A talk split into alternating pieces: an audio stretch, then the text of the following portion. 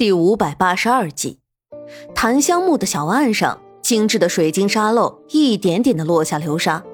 在这样寂静的夜里，任何悉悉嗦嗦的声音都显得格外清晰分明。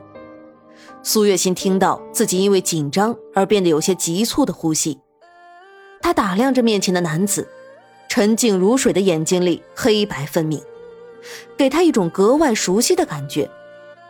有风拂过，带着入了夜的露水和丝丝凉意，吹入窗臼，浮动一层又一层露华纱，宛若心底泛起的一阵又一阵的涟漪。而郑秀也正在打量着苏月心。这样露华浓重的夜晚里，她只穿了一件大袖对襟的水蓝色纱衫，与陪着轻盈的鹅黄色长裙，只身不带其他的配饰。只是如乌云般的鬓发中，簪着一根简单的金簪，额间似有清愁。就是这样的人，让沈炼为之生死倾倒。可是，大概也只有这样的人才配得起沈炼那样的男子吧。郑秀叹气，而苏月心的心里则变得忐忑起来。他不知道这位突然冒出来的贵公子到底是想要如何决断。苏姑娘，是我，郑秀。郑秀看出了苏月心的防备与孤寂，但是时间不多，不能再拖着用来提防彼此。他先亮明了身份：“是，你。”苏月心恍惚了一下，看到郑秀解去了束发，涂掉了脸上的修饰，才明白了起来：“你来做什么？”想起那一夜。苏月心的语气忽然变得极为冷淡。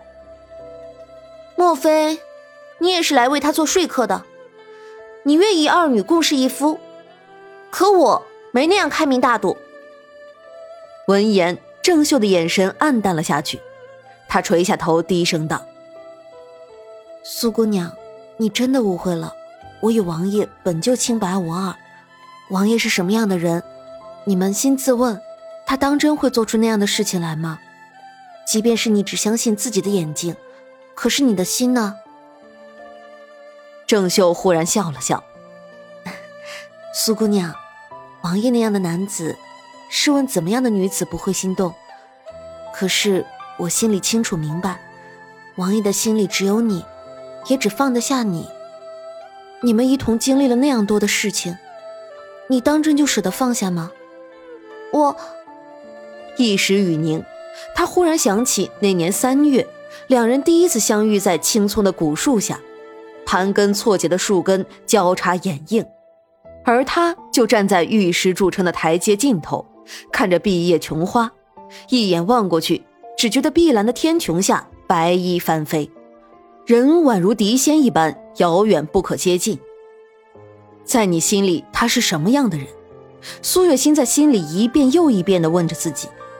下意识的，他明明是清楚那个答案，可是有时候眼见真的是虚的，耳听也会是虚幻的吗？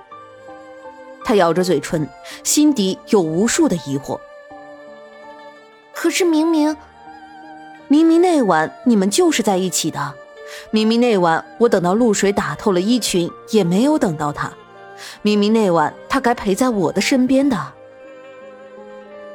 为什么第二天却是你们一同离开？京中谣言四起，这些难道都是假的吗？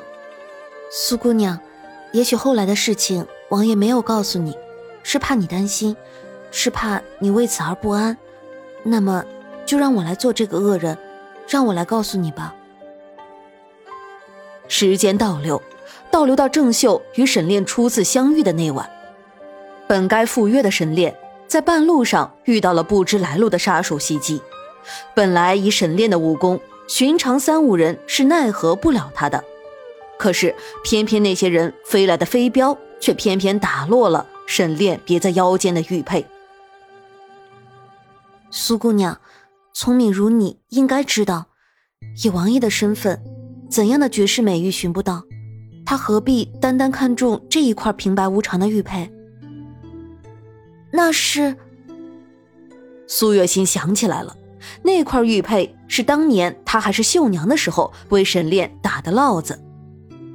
明明是那样普通的玉佩，却是他当时所能送给他的最好的东西了。王爷是为了捡被打落的玉佩，才去而又返，结果被那群杀手寻了空子。他倒在我家门前的时候，手里还紧紧的攥着那玉佩，身上却中了三枚染着毒的银针。也正因此，那晚他才没能赴约。苏月心不可置信的瞪着眼睛，身体重重一颤。竟然是这样！竟然，他早该想到的。以沈炼那样的人的性子，倘若是真背弃盟约，与他人欢好，怎么会连追千里？以他那样的人，若不爱，便会直截了当的说清楚。怎么会始终与自己纠缠到此？原来错的人自始至终都不是沈炼，而是他。他捂住脸，无助的坐在床边啜泣起来。是我错了，是我错了。郑秀见此情景，深深的叹了口气，心中暗想：王爷，郑秀能帮你做的已经全部都做了。自此之后，郑秀便真的要断了这不该有的念想，不该有的情思。他还记得那一日，沈炼刚刚从昏迷中苏醒过来，他本是念着或许他会记自己施恩相救的情谊，能够对他也有一二好感，却没想到沈炼是那样的直截了当的拒绝了自己。郑姑娘，我很感激你救了我性命，只是你若要其他，我或可允你。但是唯独，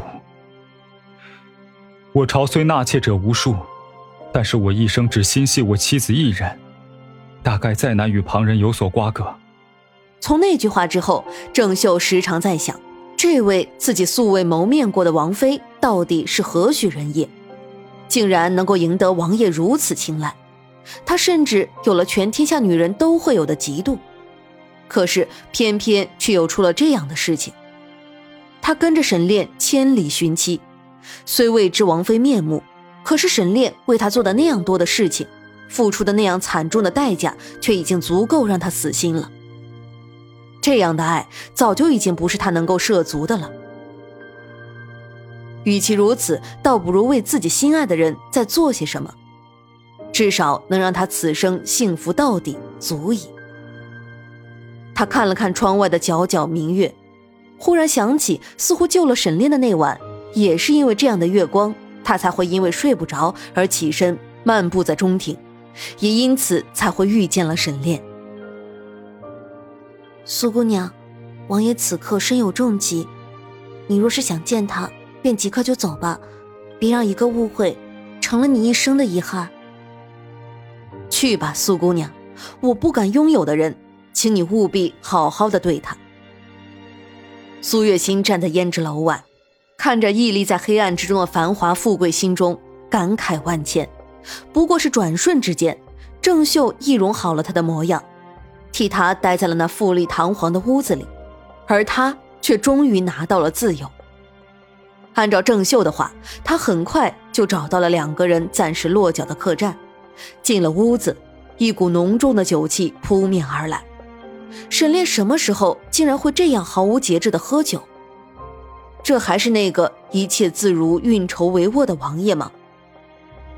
酒坛在桌上忽然滑动了两下，咕噜噜的从案几上啪啦的一声摔了下来，变得粉碎。正因为这声响动，沈炼似乎醒了过来，察觉到房中有人，他惊觉的抬头要看，却看到不知道从什么时候起泪流满面的苏月心。站在他的身侧，两人的视线在空中交错，仿佛相隔万年一样。沈炼看着他，深邃的眸子里有着不断变换的情绪，宛若飞鸟在平静的水面上掠起的涟漪，深深浅浅，最后沉沉消散。他忽然自嘲般的笑了起来：“我竟然会喝多了，有了你的幻觉。”苏月心的呼吸在一瞬间停滞，他还念着他，他那样的伤他，他却还念着他。苏月心的脸上闪过一抹痛色。是我，沈炼，是我。沈炼忽然就醒了过来，他的眼神再次变得沉静如水，面色冷肃，就像是沉在化不开的夜色里的一块美玉。他自嘲般的笑了笑：“怎么，你是要再来告诉我一次，我们已经彻底决裂，还是要再来祝福我一次，觅得佳人？”不是的，不是的，不是这样的。苏月心连连要求：“是郑姑娘去找我，她把一切都告诉我了。沈炼，我知道我错了，我不信你，我误会了你，我这样的伤你。”